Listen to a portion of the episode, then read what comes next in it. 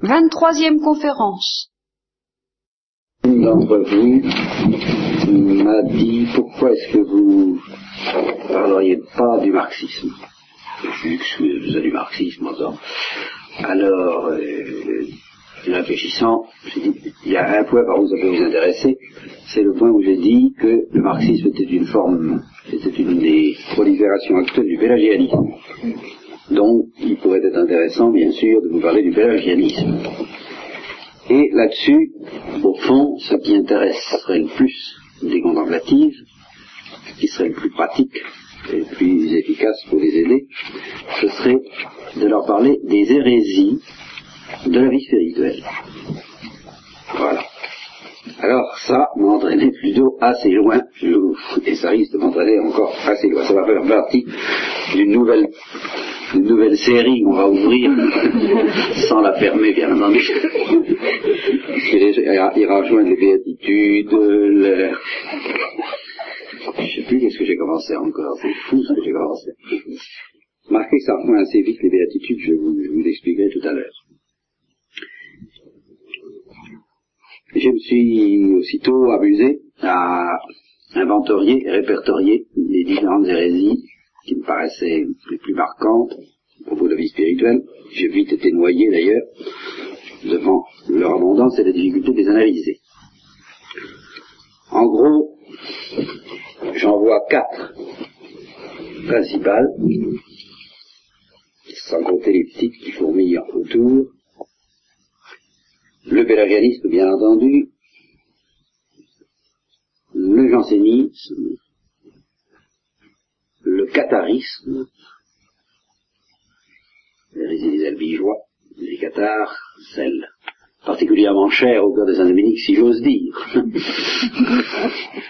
puisqu'il a passé son temps à la combattre, c'est même, au fond, cette hérésie qui un peu lui a donné l'idée de fonder l'ordre des frères prêcheurs, et la plus terrible de toutes peut-être, la plus subtile, la plus profonde, parce que justement corrompant ce qu'il y a de plus précieux dans la vie chrétienne, le piétisme. Voilà. Les situer les unes par rapport aux autres, les situer par rapport à des hérésies qui, elles, ne sont même plus chrétiennes, qui sont carrément des, comme l'hérésie de la spiritualité hindoue, ou d'autres encore, c'est pas un petit travail. Après la première essai de dégrossissage, je me suis vite noyé, je... Vraiment, au bout d'une demi-heure, je ne savais plus du tout où j'en étais. Ce qui est un bon signe, n'est-ce pas? Un bon point de départ pour la tête chercheuse.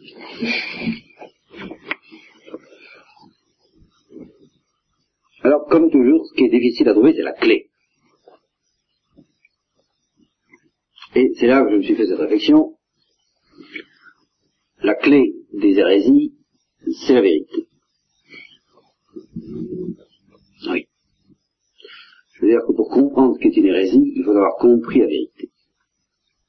Et à ce moment-là, on voit clairement ce qui manque à chaque hérésie. Parce que il ne suffit pas, pour expliquer les hérésies, en particulier les hérésies de la vie spirituelle, de les opposer à la vérité théorique. En disant par exemple que le jansénisme exagère la part de la grâce, et que le pélagianisme exagère la part de la nature. Oui, c'est très vinci, puis ça, ça n'a. Bon, ben, si on veut, mais en réalité, si on y va voir de près, le jansénisme qui exagère la part de la grâce, qui au nom de la grâce méconnaît la nature, méconnaît aussi la grâce. S'il était vraiment en face de la grâce, dans sa réalité, le jansénisme ne méconnaîtrait pas la nature, parce que la grâce ne méconnaît pas la nature. Et si le était vraiment en face de la nature, dans sa réalité, la vérité de la nature, il ne méconnaîtrait pas la grâce, parce que la nature ne méconnaît pas la grâce je veux dire la vraie nature. Vous voyez? Alors, il faut croire que ces gens-là échappent non seulement à euh, ce qu'ils ont tendance à mépriser ou à négliger, Mais ils échappent à cela même qu'ils proclament, au nom, au nom de quoi? Ils oublient le reste. Ils y échappent en réalité. Ils proclament le mot, mais ils ne sont pas dans la chose. Si les quiétistes étaient vraiment dans l'abandon réel et vrai, euh, au nom de l'abandon, ils ne tomberaient pas dans les, dans les illusions et dans les abominations dans lesquelles ils peuvent tomber. Alors, qu'est-ce qui fait qu'il manque le coche hein? Qu'est-ce qui fait qu'il passe à côté de l'équilibre réel des choses Eh bien d'abord, il faudrait dire quel est cet équilibre réel des choses. Cet équilibre réel des choses, j'ai la présomption, depuis que je vous parle, d'essayer de le définir à travers les béatitudes, à travers tout, enfin tout, depuis, le début que je vous parle, j'essaie de, à travers Thérèse de l'Enfant Jésus aussi, là-dessus euh, nous aide beaucoup parce qu'elle le tient sûrement, et puis tous les docteurs de l'Église. C'est l'Église qui nous livre l'équilibre réel des choses en commentant l'Évangile pour nous. Alors supposons qu'on soit arrivé à définir cet équilibre réel des choses. C'est pas tout à fait, c'est jamais fini. Et nous allons être obligés d'y revenir, ce sera notre première tâche. Deuxième tâche, essayer de découvrir par où toutes les hérésies spirituelles, les hérésies de la vie spirituelle. Et il va falloir expliquer ce que c'est que l'hérésie de la vie spirituelle. C'est l'hérésie de quelqu'un qui prétend mener une vie spirituelle. l'hérésie qui est provoquée par le désir de mener une vie spirituelle. Toutes les hérésies ne sont pas provoquées par le désir de mener une vie spirituelle. L'hérésie d'Arius, par exemple, l'hérésie protestante, c'est pas si clair. Hein L'hérésie protestante, chez Luther, a été bien en partie provoquée par le désir de mener une vie spirituelle. Mais enfin, il y a des hérésies purement doctrinales.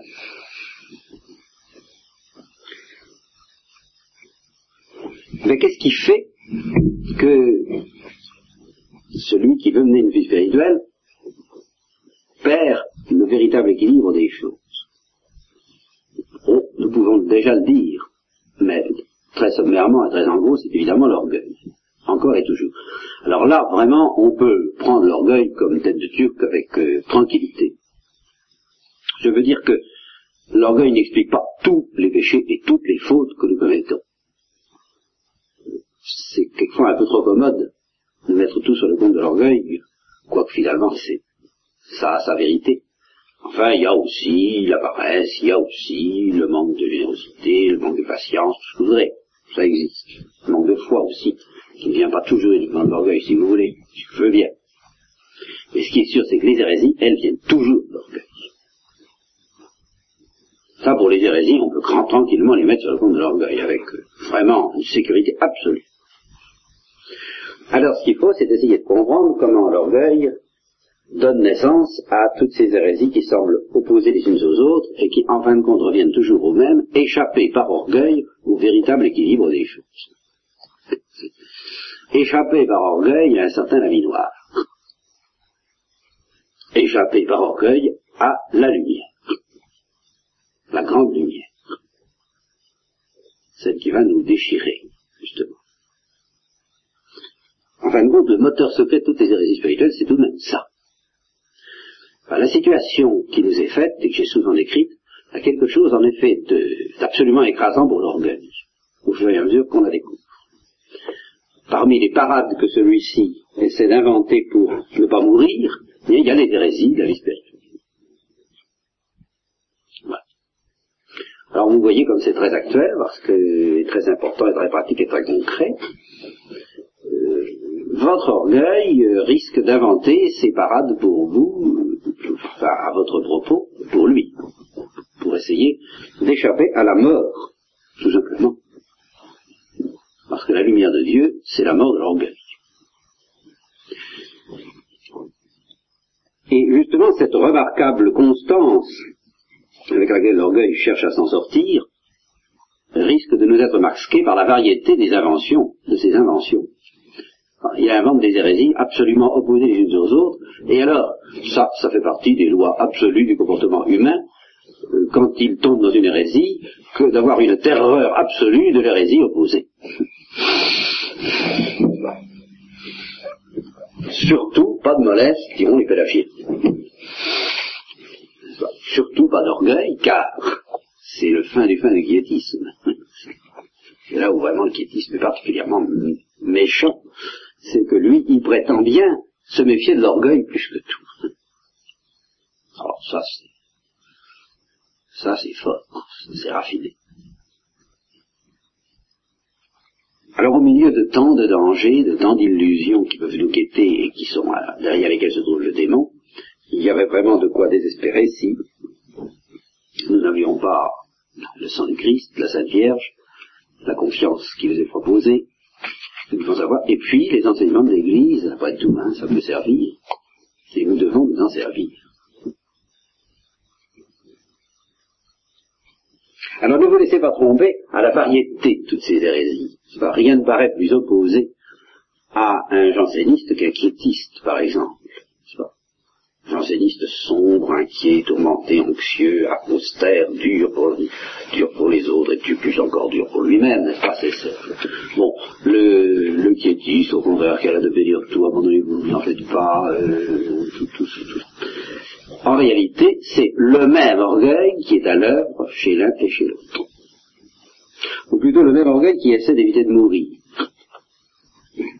Alors simplement, son invention, l'invention est très différente. C'est pas, du, c'est pas le même truc, bien sûr, mais c'est le même but. Que la variété des trucs ne nous masque pas la ténacité du but.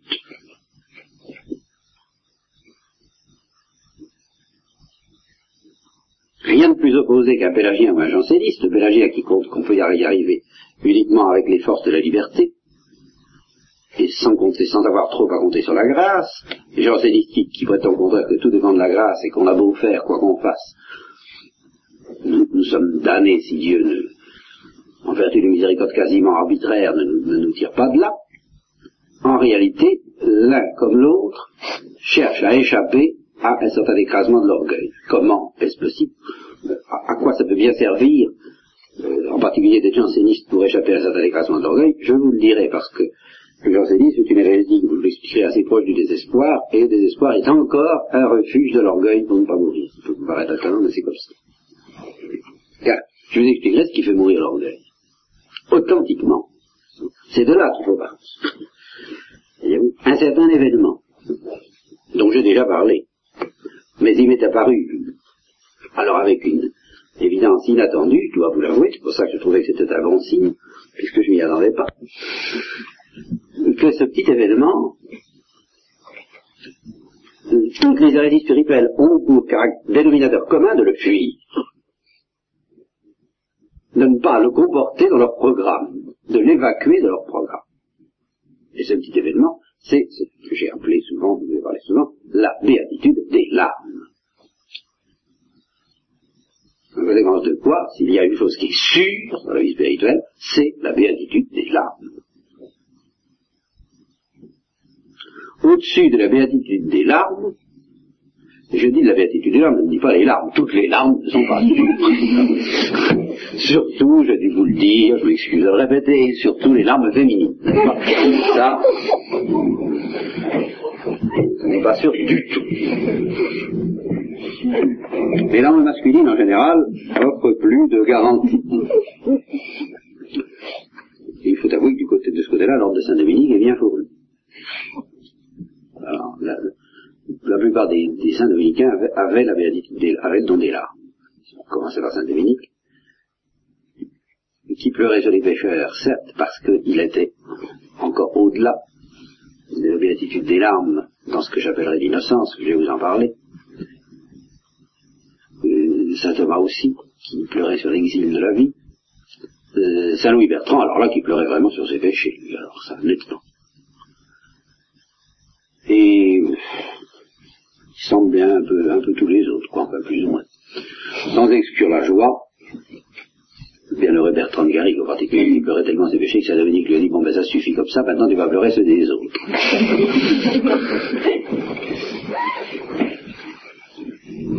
Évidemment, sans exclure la joie, qui rayonne plus chez un Jourdain Saxe. Enfin, tous, plus ou moins, semblent assez habité par cette béatitude. Je crois que c'est une grâce quand même dominicaine. Moi, je constate, n'est-ce pas? Oui, c'est pas chez Saint François d'Assise, c'est pas ça la note dominante. C'est le chant, c'est l'exultation, c'est la folie de la croix, et, et c'est très beau, et ça se rapproche peut-être de l'innocence qui est encore au-dessus. je ne dis pas non. Ça, je ne dis pas non. Car il y a quelque chose qui est au-dessus de la béatitude des larmes. Il faut nous en parler. Il faut commencer par là. Et qui s'appelle l'innocence.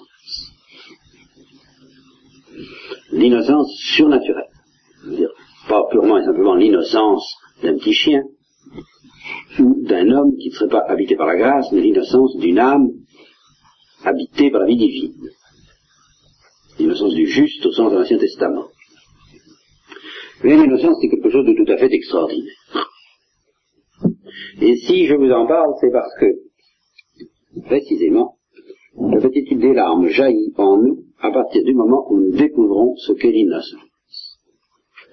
C'est en découvrant ce qu'est l'innocence que nous découvrons du même coup que nous ne le sommes pas, et que nous le découvrons dans une vérité, dans une lumière qui fait fondre alors notre orgueil et qui nous fait pleurer. On pleure, c'est ça la béatitude des larmes, c'est pleurer d'avoir perdu l'innocence.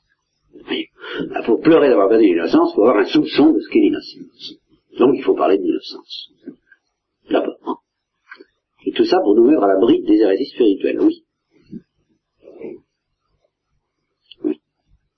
Parce que vous verrez que toutes les hérésies spirituelles sont une entreprise qui cherche à se dispenser, comme vous dit, de la béatitude des larmes. C'est-à-dire de la porte étroite par où nous retrouvons l'innocence. Porte étroite qui consiste à pleurer de ne pas la voir. Pleurer en gémissant, pleurer en suppliant, pleurer en tendant la main. Autrement dit, pleurer activement. C'est toujours la même chose, celui qui pleure sincèrement, et non pas pour rire, si j'ose dire. Mais c'est ce que je vous ai dit des larmes féminines, quelquefois. Bon. Eh bien, euh, celui qui pleure réellement, du même coup, il tend la main pour recevoir ce après quoi il pleure, quoi. Hein. Du même coup, il fait des efforts. Vous voyez bien dans quel climat il fait des efforts. Il ne fait pas des efforts pour remplacer le don qui va lui être fait. Il fait des efforts pour tendre la main pour recevoir quelque chose. C'est l'attitude de Thérèse de Jésus, levant son pied en sachant qu'elle ne va même pas franchir la marche. C'est bien une attitude de supplication et de larmes.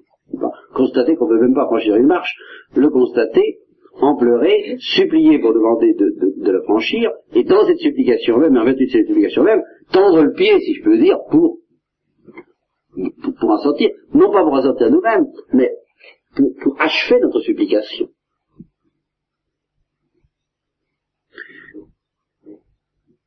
Dans cette béatitude des larmes, vous dites, du fond de l'être, même avec ou sans mots, ce que l'Église nous fait dire constamment, Kyrie eleison, Deus iladitorium meum tende, euh, Domine miserere, Seigneur, faites-nous miséricorde, euh, Jésus miséricorde, euh, etc.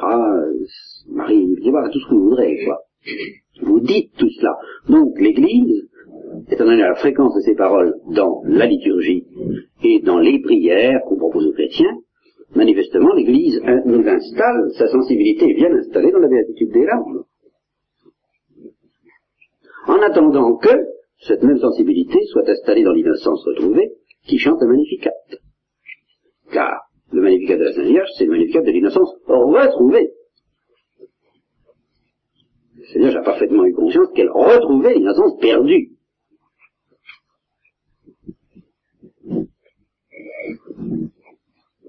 Donc nous sommes bien en climat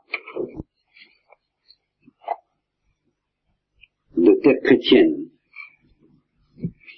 bien dans le recta sapere de l'Église.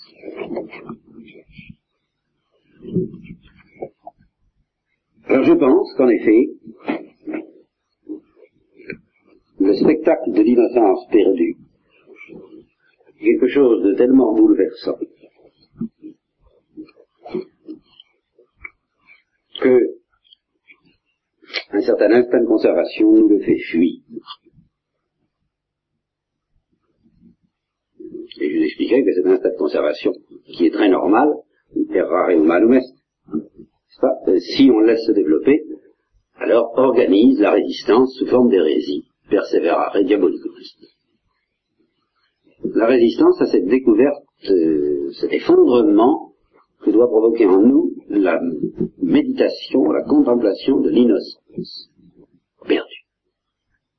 Nous n'avons pas l'audace de regarder ce que c'est que l'innocence, parce qu'en effet, euh, ça va nous, ça va nous briser le cœur, quoi. Alors on faire regarder autre chose. Remarquez qu'on ne peut pas regarder Dieu sans regarder l'innocence, puisque Dieu est, l'innocent infini. Donc si on ne veut pas regarder l'innocence, en fait, on a beau prétendre regarder Dieu, on regarde quelque chose qu'on met à la place. Alors qu'est-ce que c'est que l'innocence? Essayons de la regarder bien en face, n'est-ce pas Et sous l'aspect où elle est essentiellement décourageante pour nous. C'est-à-dire, sous cet aspect où de toute évidence, et là nous serons du même coup protégés contre l'hérésie pélagienne, mais pas seulement comme vous le verrez, contre l'hérésie pélagienne, où de toute évidence, c'est quelque chose de tel que jamais nos efforts ne pourront parvenir à nous la procurer. Il y a un lien entre l'innocence et l'esprit d'enfant. Et là, il semble qu'au contraire, le Christ nous invite à travailler pour retrouver cette innocence si vous ne devenez pas semblables à des enfants. Mais qu'est-ce qu'un enfant? Et qu'est-ce qu'un enfant innocent? Eh bien, je ne trouve pas de,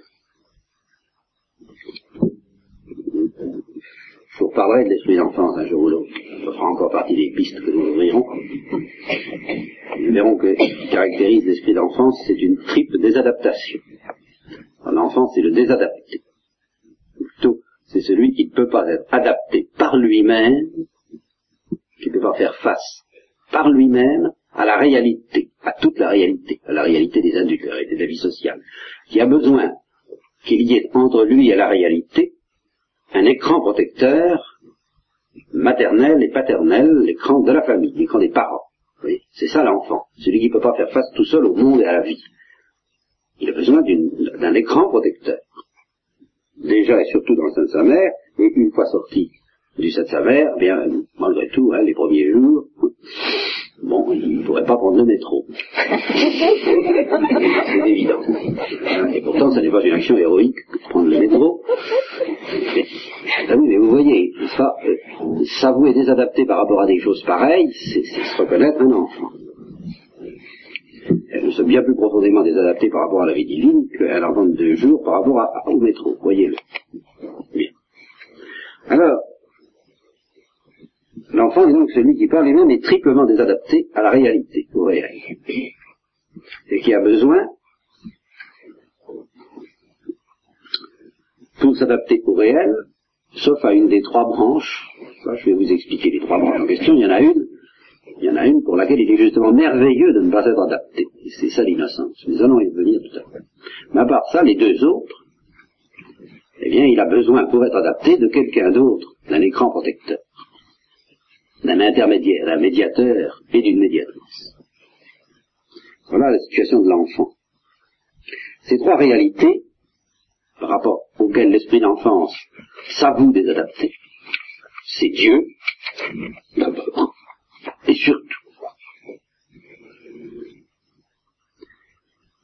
C'est le mal. Et alors ça, c'est une désadaptation excellente qui définit l'innocence. Et puis c'est la pénitence. La pénitence qui nous a été infligée depuis la chute de nos premiers parents. Tu mangeras ton pain à la sueur de ton, tu gagneras ton pain à la sueur de ton front. La terre poussera des roses et des épines. Enfin, ça sera pas très drôle de vivre. La vie sera dure, comme on dit, la vie est dure. Bon, la vie qui devait être douce pour toi, le travail qui devait être joyeux pour toi deviendra pénible et la vie deviendra dure eh bien, l'enfant s'avoue désadapté par rapport à cette pénitence. Il la considère comme écrasante. Ça, c'est une idée, c'est une théorie qui est propre, enfin qui est propre avec pas mal d'autres.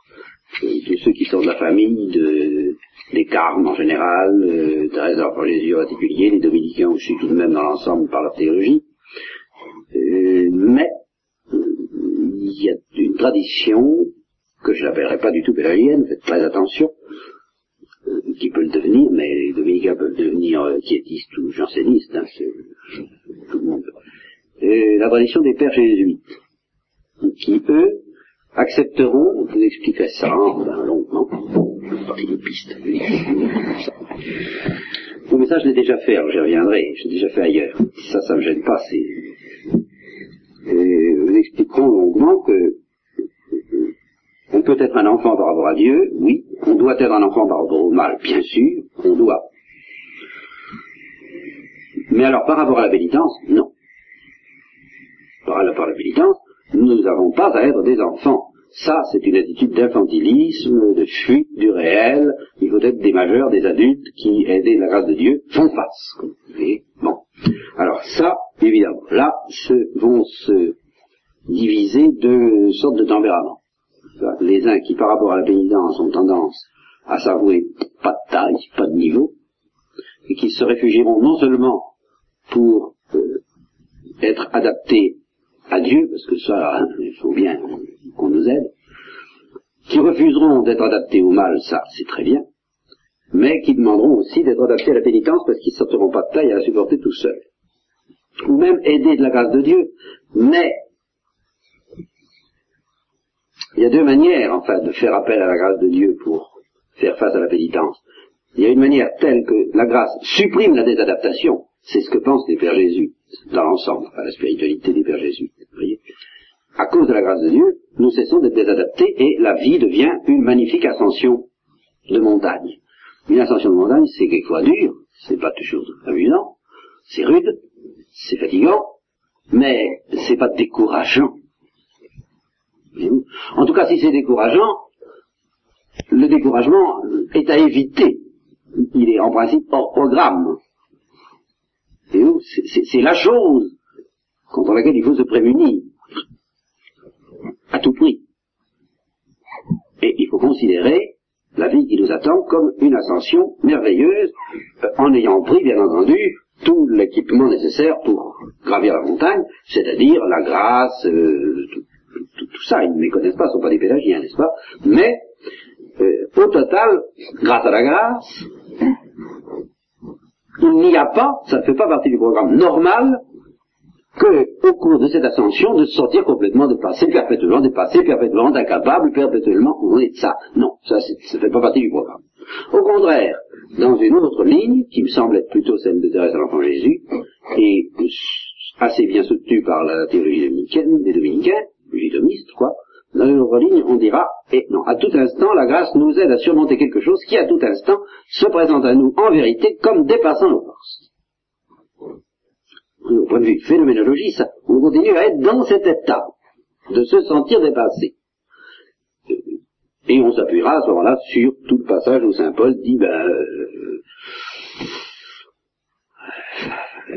mourant mais pas mort, euh, écrasé mais on vit encore, enfin vous voyez, c'est toujours à moins 5. On s'en sort toujours à moins 5.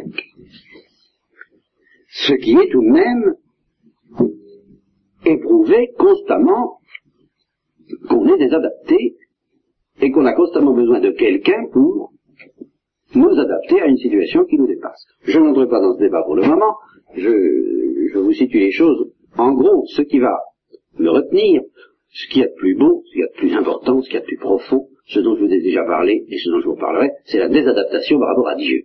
Ça, c'est extraordinaire, ça vaut la peine. C'est le secret, c'est l'âme foncière d'esprit d'enfance. En fin du fin.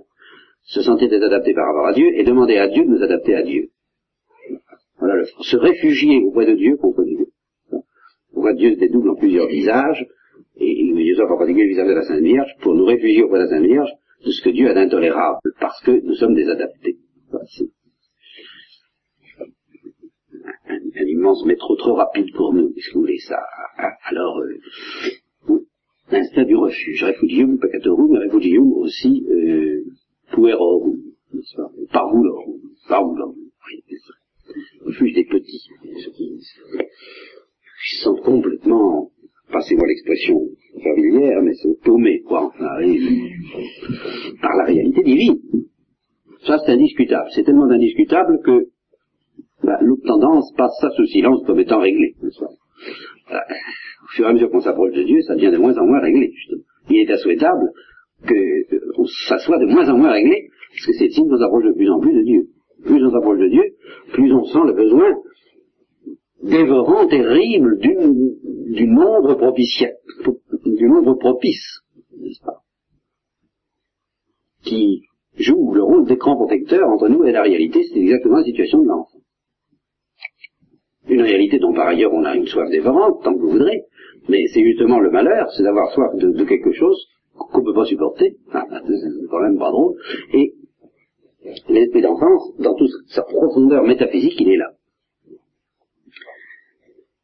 C'est pas de ça que je vais vous parler. Ça n'est pas non plus de de la, de la désadaptation par rapport à la pénitence, ça fera l'objet d'un débat ultérieur avec la spiritualité des pères jésuites,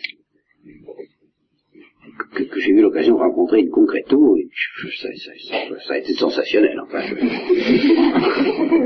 non, parce qu'il s'est trouvé, pour que ces choses-là éclatent bien, il faut que ce soit, il faut des circonstances favorables, n'est-ce pas, quelqu'un pour qui j'avais beaucoup de sympathie et qui en avait aussi pour moi. Alors, euh, était d'éliminer tous les aspects secondaires, vraiment, euh, ça s'est pas dedans de manière chimiquement pure.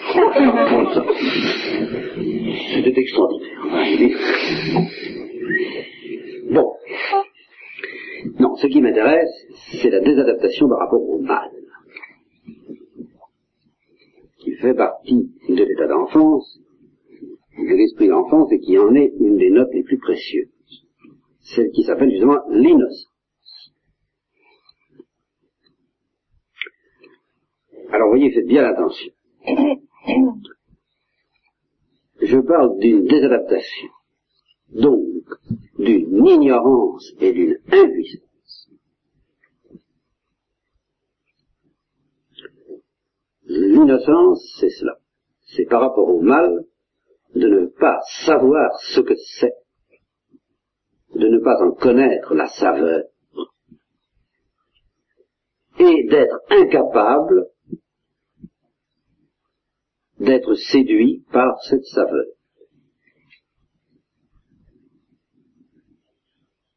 Tout au moins tant qu'on garde l'innocence, évidemment. On peut la perdre par suite d'un acte libre, ce qui suppose en effet qu'il y a eu une certaine séduction d'exercer, mais la séduction que le mal exerce sur un innocent, euh, c'est quelque chose que nous ne connaissons pas à nous parce que nous ne sommes pas innocents.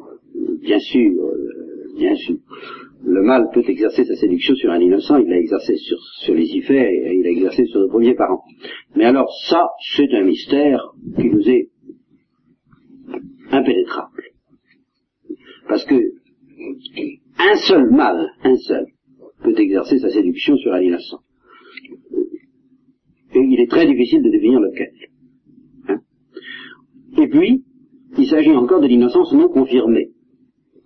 Sitôt que l'innocence a été confirmée par euh, l'acceptation de la grâce, c'est fini. Le mal ne peut plus exercer aucune séduction sur un innocent.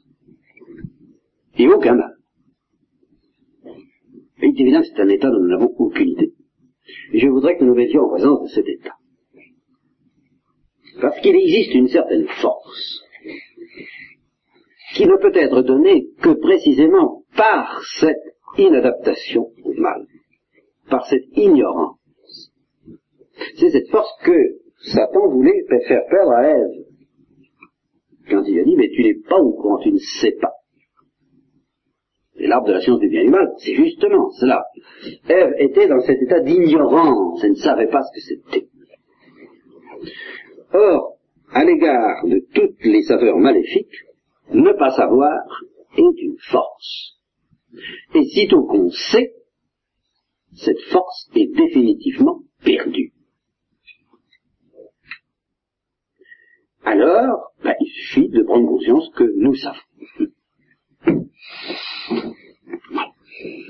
Et à ce moment-là, on, on pourra peut-être arriver à pleurer sur l'innocence perdue.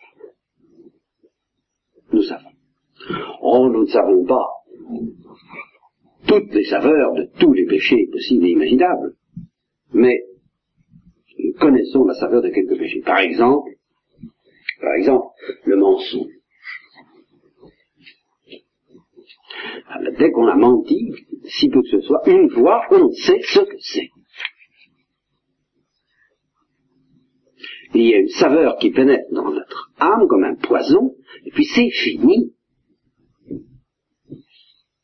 Il y a une force que nous avons perdue pour toujours, sauf si la grâce nous la restitue, mais nous la restituera comment?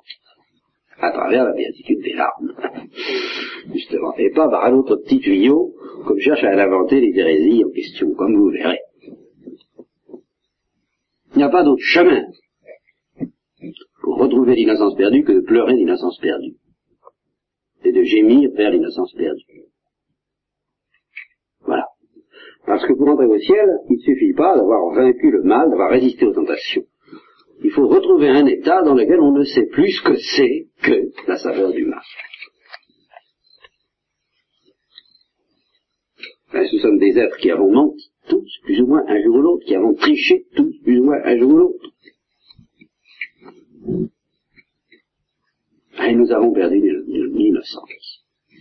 Et alors c'est là où, en effet, s'applique intégralement la parole de Saint Paul. Vous pouvez toujours, c'est ce qu'on pourrait traduire de manière familière, mais qui est presque littérale, vous pouvez toujours courir pour retrouver ça par vos efforts. Je ne vois pas très bien comment vous ferez, à force de contorsion, pour oublier la saveur du fruit auquel vous avez goûté. Ça non. Vous pouvez arriver à vous en écarter. Vous pouvez arriver à la refouler, à construire des spiritualités fausses, justement, qui prétendront avoir éliminé de votre être cette saveur. Oui, vous pouvez faire tout ça, mais redevenir vierge par rapport à cette saveur, sachez que la virginité, c'est pas un état du corps, c'est un état de la sensibilité, qui consiste à ignorer certaines saveurs.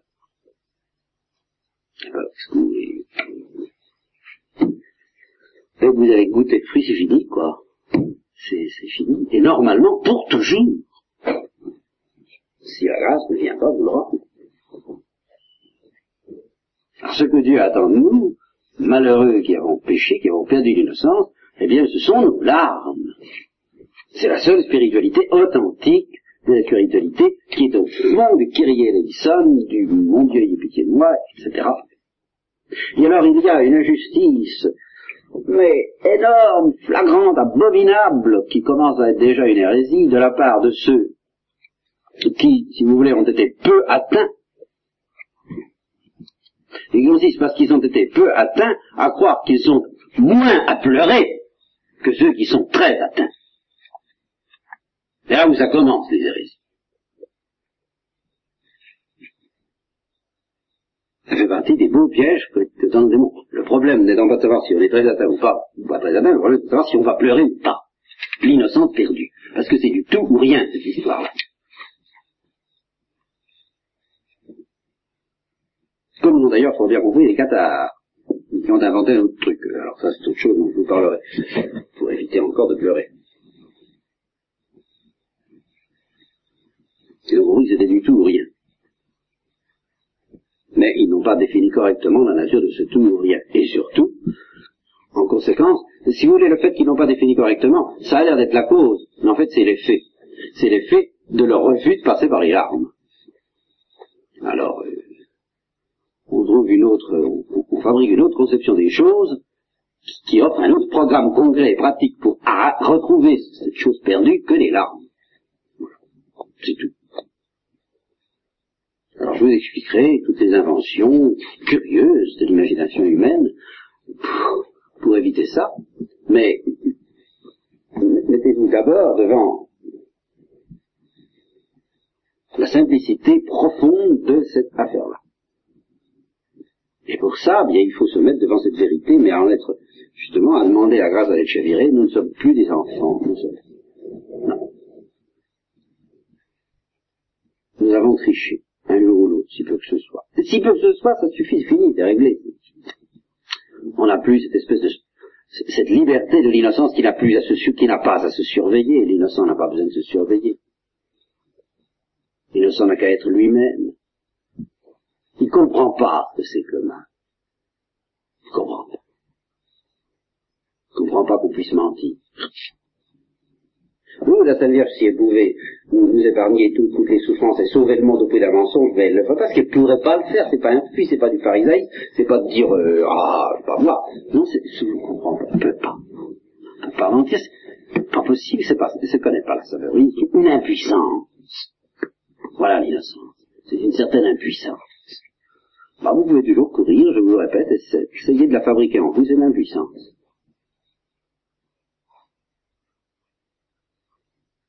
Même une impuissance à se mettre en colère parce que, en dehors de la colère du Saint-Esprit, parce que c'est un désordre, parce que il y a là une saveur de, tyrannie au fond dans la colère.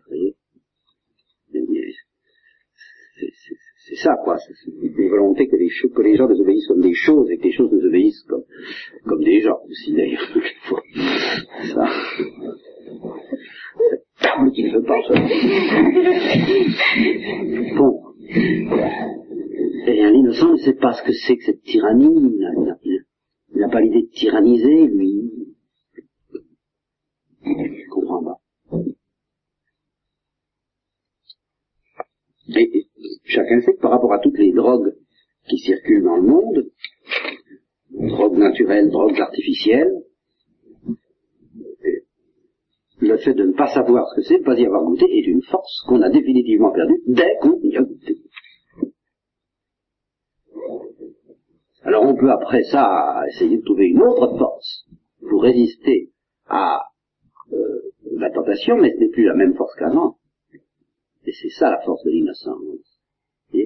C'est la force d'être désadapté, justement, la force qui vient de ce qu'on n'est pas adapté au monde du mal. Nous, nous sommes adaptés, vous comprenez? Alors là, terriblement adaptés à toutes les tricheries, à tous les trucs, à toutes les méditances, toutes les, hein, toutes ces saveurs-là, euh, ces, revendications qui, nous... Ah ben nous sommes chez nous là-dedans. Vous comprenez l'innocence projeter un innocent au milieu de nous, mais mais comment est-ce que je pourrais vivre cinq minutes avec ça? Non pas qu'il nous en veuille, enfin, c'est une agonie, pour il serait une agonie avec, des êtres pareils. Nous ne pouvons pas cette agonie. Non, nous pouvons non, on va très bien. Hein? Quelquefois, les gens les assez avec tous ces gens, mais enfin, oui, c'est pas ça du tout. Une espèce de détresse inimaginable, je, suis désadapté par rapport à ces gens-là. Je ne peux pas, je, suis qu'un enfant, au milieu de, un loup, un agneau au milieu des loups, quoi. Enfin voilà, nous ne pouvons pas ça. Nous avons perdu l'innocence. Il faut partir de là, voyez. Le remède, je l'ai assez dit, je l'ai cent fois répété, pleurer, bien. Et pleurer, ça, ce qui suppose une vue de Dieu, un don, une lumière de Dieu. Et puis après, petit à petit, Dieu lui-même, alors, nous donne, nous enlève, nous donne un cœur de chair qui petit à petit ne sait plus ce que c'est. Qui, qui, perd petit à petit le souvenir. Vous voyez, la purification de la mémoire, vous avez parlé une fois, ne, ne prend plus goût à ces choses et devient désadapté, et c'est une douleur immense, un autre, un autre ordre de douleur. Alors, une bienheureuse douleur, celle-là. Celle d'être désadapté par rapport au monde, par rapport aux gens, par rapport aux pécheurs qui nous entourent, et dont nous continuons à penser que nous faisons partie parce que nous restons adaptés, malheureusement, encore. Trop. Mais dans la mesure où la, sanctification et la purification nous désadaptent, ça devient irrespirable, le monde. Et nous-mêmes devenons irrespirables à nous-mêmes, dans la mesure où nous restons adaptés par ailleurs. Alors c'est une souffrance indicible, que deviendront les pécheurs, quid de pecadores, les larmes de ce c'est un, autre genre de larmes, si vous voulez, à ce moment-là. C'est encore une béatitude et qui, elle, s'accompagne du Magnificat, bien entendu. Petit on apprend à ne plus savoir ce que c'est. Comme, comme disait Thérèse je, je, ne vois plus le mal. Il faut vraiment des, choses extraordinaires pour que je vois le mal. Les protestants, par exemple, ça, ça venait de se produire, ça venait de déchirer l'Église, alors là, quand même. Mais autrement, euh, ils ne voyaient plus que le bien chez les autres, quoi. Ils étaient incapables de voir le mal, quoi. Ils ne savaient plus voir le mal, parce qu'il y a une affinité chez nous. Bon.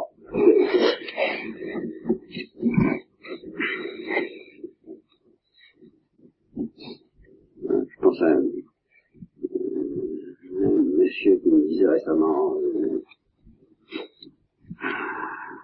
lucide. Je ne supporte pas parce que je suis trop lucide. Ben oui, mais je vais lui dire parce que enfin, je n'aurais pas dit. Hein. Mais c'est une lucidité qui vient de d'une certaine confraternité. C'est où il y a une lucidité du bien, ça c'est vrai. Alors c'est une espèce d'instinct, justement, de ne pas regarder ce qui va être pas au point, de, de, de passer à côté, d'ignorer. Alors, c'est simple, la spiritualité chrétienne, vue comme ça, hein Il n'y a pas à filtrer la mouche pour avaler le chameau. Faites des efforts, faites tout ce que vous voudrez, pour vous préparer au don des larmes, mais il faut arriver là, il faut déboucher là-dedans. Et dans le don des larmes, se situeront alors, mais dans un climat nouveau, les mêmes efforts. À savoir, au lieu d'être des efforts pour s'emparer, ce sont des efforts pour recevoir. C'est tout tendre la main comme un mendiant qui tend la main. Et il fait quelque chose, il tend la main. Eh bien, tout acte de vertu devrait être un acte de mendicité. Ça, ça ne peut venir que de la béatitude des larmes elles-mêmes. Tout effort pour devrait être vécu comme une supplication pour recevoir le don de d'aimer Dieu finalement, hein d'aimer l'amour, d'aimer la lumière, d'aimer le bien, et d'avoir petit à petit pour le mal cette horreur que seule l'innocence peut concevoir, cette stupéfaction, cette, cette horreur, vous voyez, c'est pas une horreur de jugement, c'est une horreur de comment vivre en présence de ça, quoi, comment supporter le, choc d'une chose qui nous est devenue aussi étrangère?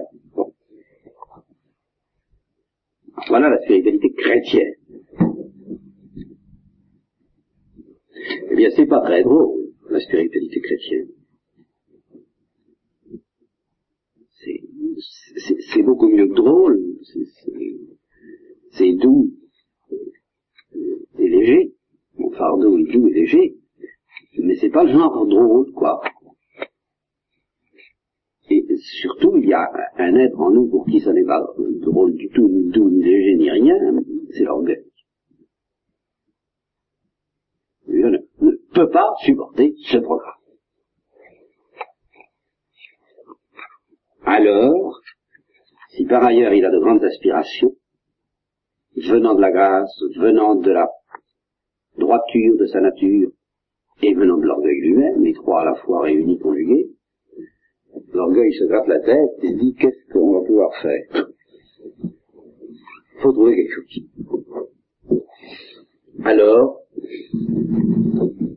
inventaire de certaines des inventions possibles de l'orgueil pour échapper au massacre.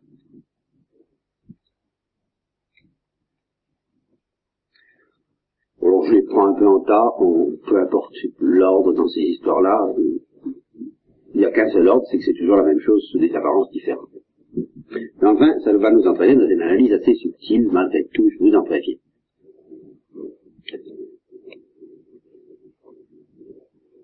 Ce qui est indispensable pour l'orgueil,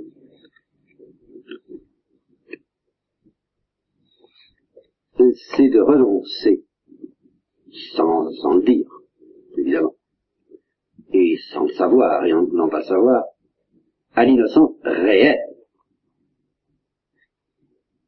Parce que si se met en face de l'innocence réelle, il ne trouvera pas un autre truc pour l'atteindre que la béatitude des larmes et l'effondrement de Pierre après son trahison, le combat de Jacob avec l'ange, ce que je vous ai déjà dit. Bon, alors, devant l'innocence réelle, devant le monde surnaturel, devant la tendresse de Dieu, devant l'amour de Dieu réel tel qu'il nous est proposé, devant le, ciel, devant le, cœur du Christ, devant la Sainte vu réellement, saisi réellement, par la foi, il n'y a vraiment pas d'autre chemin. C'est pas la peine, il n'y a pas. Alors il faut substituer à cette innocence réelle et surnaturelle autre chose qui va lui ressembler.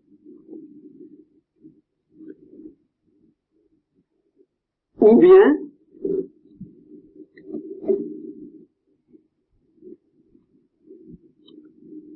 ou bien, il faut substituer au don des larmes, à la des larmes, quelque chose qui va lui ressembler. Les deux, voilà. Alors, ce sont les deux dernières solutions qui sont les plus dangereuses. Les premières n'en sont pas moins très virulentes aussi, croyez-le bien. On substitue à l'innocence authentique, l'innocence surnaturelle, soit une innocence humaine, purement humaine, non surnaturelle, la recherche d'une perfection humaine, non surnaturelle, une perfection morale, et c'est le pélagianisme, en gros. Qui, elle, bien entendu, parce que c'est une perfection morale, devient en principe accessible de la nature humaine. Ça. Naturellement, la nature humaine est blessée par le péché, naturellement, on s'en aperçoit, et c'est ici que le pélagianisme peut ne pas toujours être aussi grossier que celui de Pélage, si je peux dire. Pour Pélage, il avait vraiment pas besoin du tout de la grâce. Le pélagianisme fin, le semi-pélagianisme, si vous voulez, mais le semi-pélagianisme pratique, admettra bien la nécessité de la grâce, mais comme secours pour guérir la nature. Non pas comme un autre monde qui doit, par rapport auquel nous sommes foncièrement désadaptés, le monde de l'innocence, et dans lequel nous devons accepter d'entrer en pleurant. Ça, euh, éliminé par, par définition. Alors, la grâce, oui, parce que la nature est brisée, parce que la nature est fragile, et alors, euh, mon Dieu, venez à mon secours, mais pour aider à remplir un programme humain. Donc, en tant qu'humain, ce programme est substantiellement à mon niveau, au niveau de la liberté. Liberté qui doit, se vouloir courageuse, forte, vaillante, avec de la volonté, on arrive à tout, pas? C'est toute la devise de Pélage, mais enfin, un programme humain.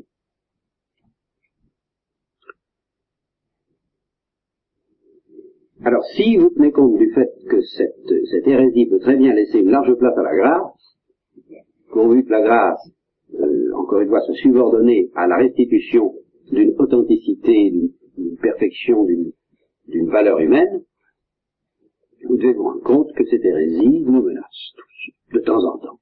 Peut-être pas toujours, enfin de temps en temps. Hein? Bien. Deuxième hérésie. Alors celle-là,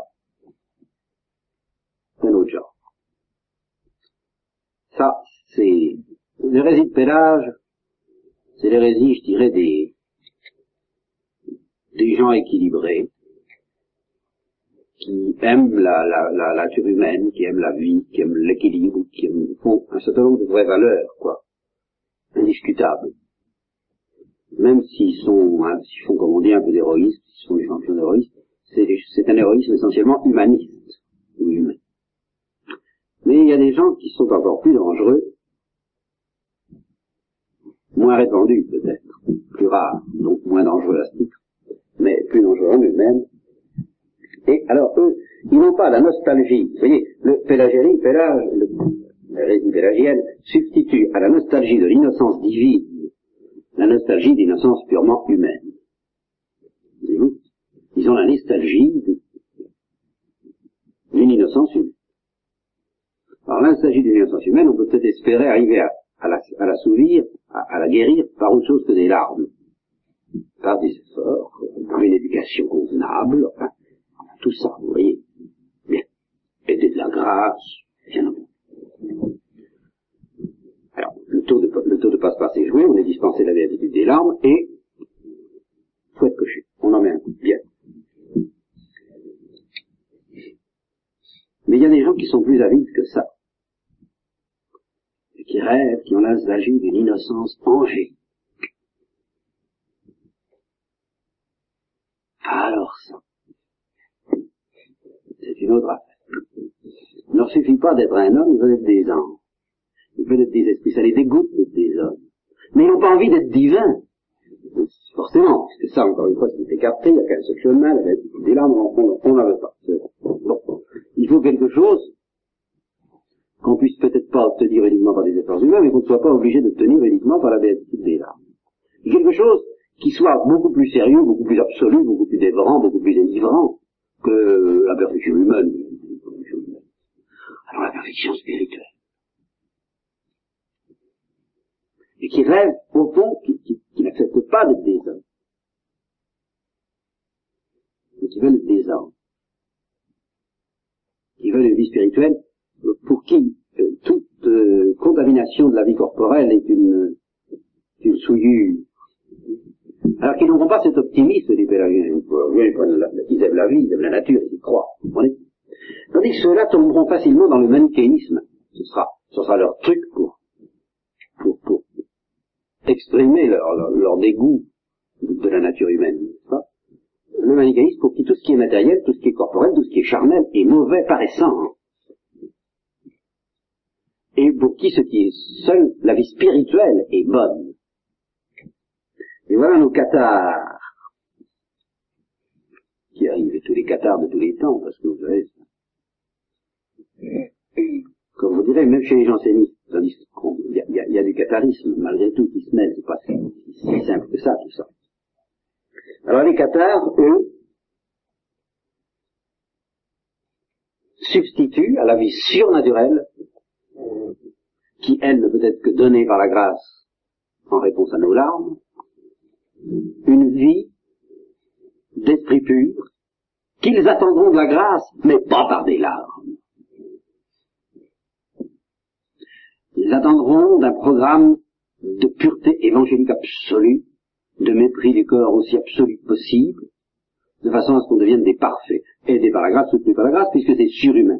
Mais alors là, la grâce, n'a plus pour fonction uniquement de, restaurer la nature, elle a pour fonction de surélever la nature, mais pas de diviniser la nature. Elle a pour fonction d'angéliser la nature. Voilà ce qu'on attend d'elle. Vous voyez que cet orgueil est bien plus perfide que le premier. Enfin, bien plus violent, bien plus, bien plus audacieux. Mais que lui aussi, comme le premier, refuse quand même le banquet pour chercher autre chose de plus satisfaisant pour l'orgueil. Purs comme des anges, orgueilleuses comme des démons. On disait ça des, des jansénistes de Port-Royal. Comment pouvait-on dire ça de jansénistes Qu'est-ce que le jansénisme? Nous verrons ça après. Mais en tout cas, on pourrait dire ça de tous les cathares et de toutes les filles des cathares. il va y avoir pas mal de filles de cathares qui entrent dans les couvents de Qatar, euh, dans cette terre d'Albi, Languedoc de parcourir Saint-Dominique. Et ben, il faut pas croire que c'est fini. Hein ça nous menace aussi. J'ai des goûts pour tout, ce qui est le, le, cœur. Et alors là, ça risque de nous rapprocher aussi de Platon et des hindous. Dans un climat qui est plus manichéen, à ce moment-là, c'est une autre invention doctrinale. On invente que le corps n'est qu'une illusion. Donc on le considère comme mauvais qu'on le considère comme illusoire. Pratiquement tout ça, ça revient à dire seul l'esprit compte. Alors c'est très absolu, évidemment, c'est très beau, c'est très élevé. Ça n'a qu'un inconvénient, c'est que ça n'est pas vrai, ce n'est pas de l'amour, c'est pas un. Alors, ça nous mène à l'enfer encore bien plus vite que le pélagianisme, plutôt moins poussé à des points extrêmes. Hein, vous Seulement, à dose homéopathique, le démon cherche à nous faire des petites piqûres de tout ça à, à tout moment. Hein. Voilà pour la deuxième invention, et nous en restons là ce soir parce que c'est l'heure. Demain, nous verrons les deux dernières inventions, tout au moins que je, que je me permets de vous signaler, le jansénisme et le quiétisme. Et elles portent alors sur, euh, sur une corruption, l'un comme l'autre, de la béatitude des larmes et